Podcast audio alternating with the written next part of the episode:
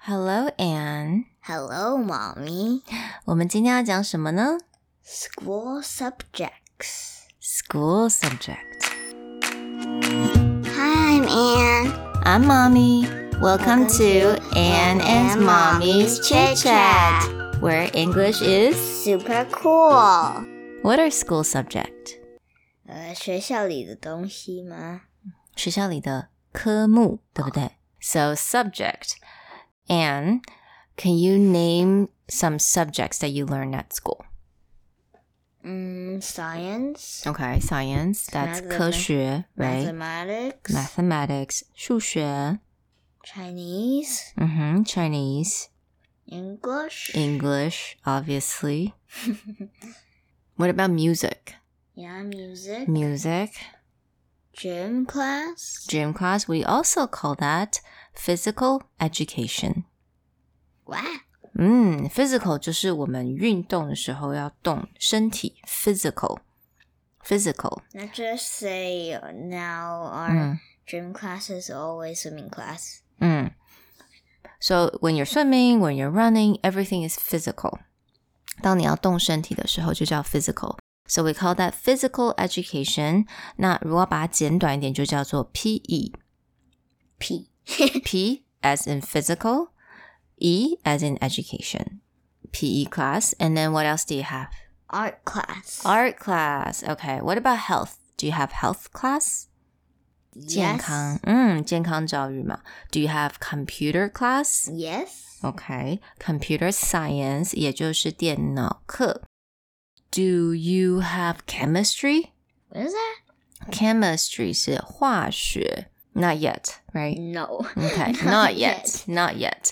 因为科学啊，它也分成很多种，比如说 biology，也就是生物学。嗯 You know, like I think a lot of 氧气 people. 类的那些嘛。 Mhm, they have to learn about frogs and different insects and people. So biology, chemistry 啊，这些所有都是叫做 science。Yeah, so there are a lot of different subjects. 那你当然越来越大，也会越来越多的学科。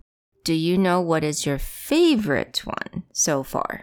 No, I don't know. It, um, we just started school, so maybe I will know 嗯哼 um someday. Someday. Well, I thought you liked science a lot. It's okay. We need to write a lot of like the workbook. Workbook. Okay, I see. So a lot of homework. No, just need to write it at school. Okay, I see.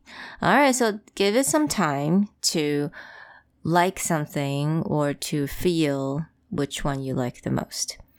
那你知道吗？我们每有很多一一节一节的课，对不对？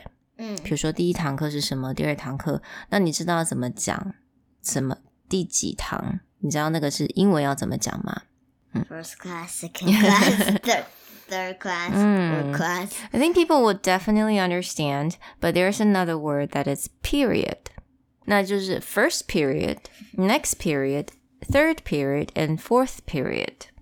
所以你还记得明天 What's your first period of class tomorrow? Mm, Pyrrhus sounds like um ancient ancient Pyrrhus. Ancient period. 你说时间吗? Okay, yeah. A period also means like time, a duration of time. 所以你第一堂课是什么? What's your first period? I don't remember. You don't remember. Tomorrow is Monday. You don't remember. no, I hate Monday. Oh, Okay, so she's having some Monday blue. We call that Monday blue. 你知道 Monday blue 是什么吗？ I know. I have Monday blue, Tuesday blue, Okay. you're you're supposed to be, you know, 帮大家加油. Wednesday blue, Anne has everyday blue.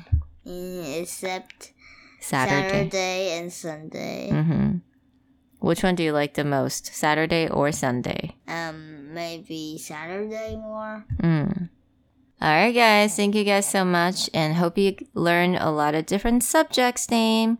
And I really hope you guys remember what's your first period of class on Monday. Not like Anne. Always forget. Bye, guys. Bye.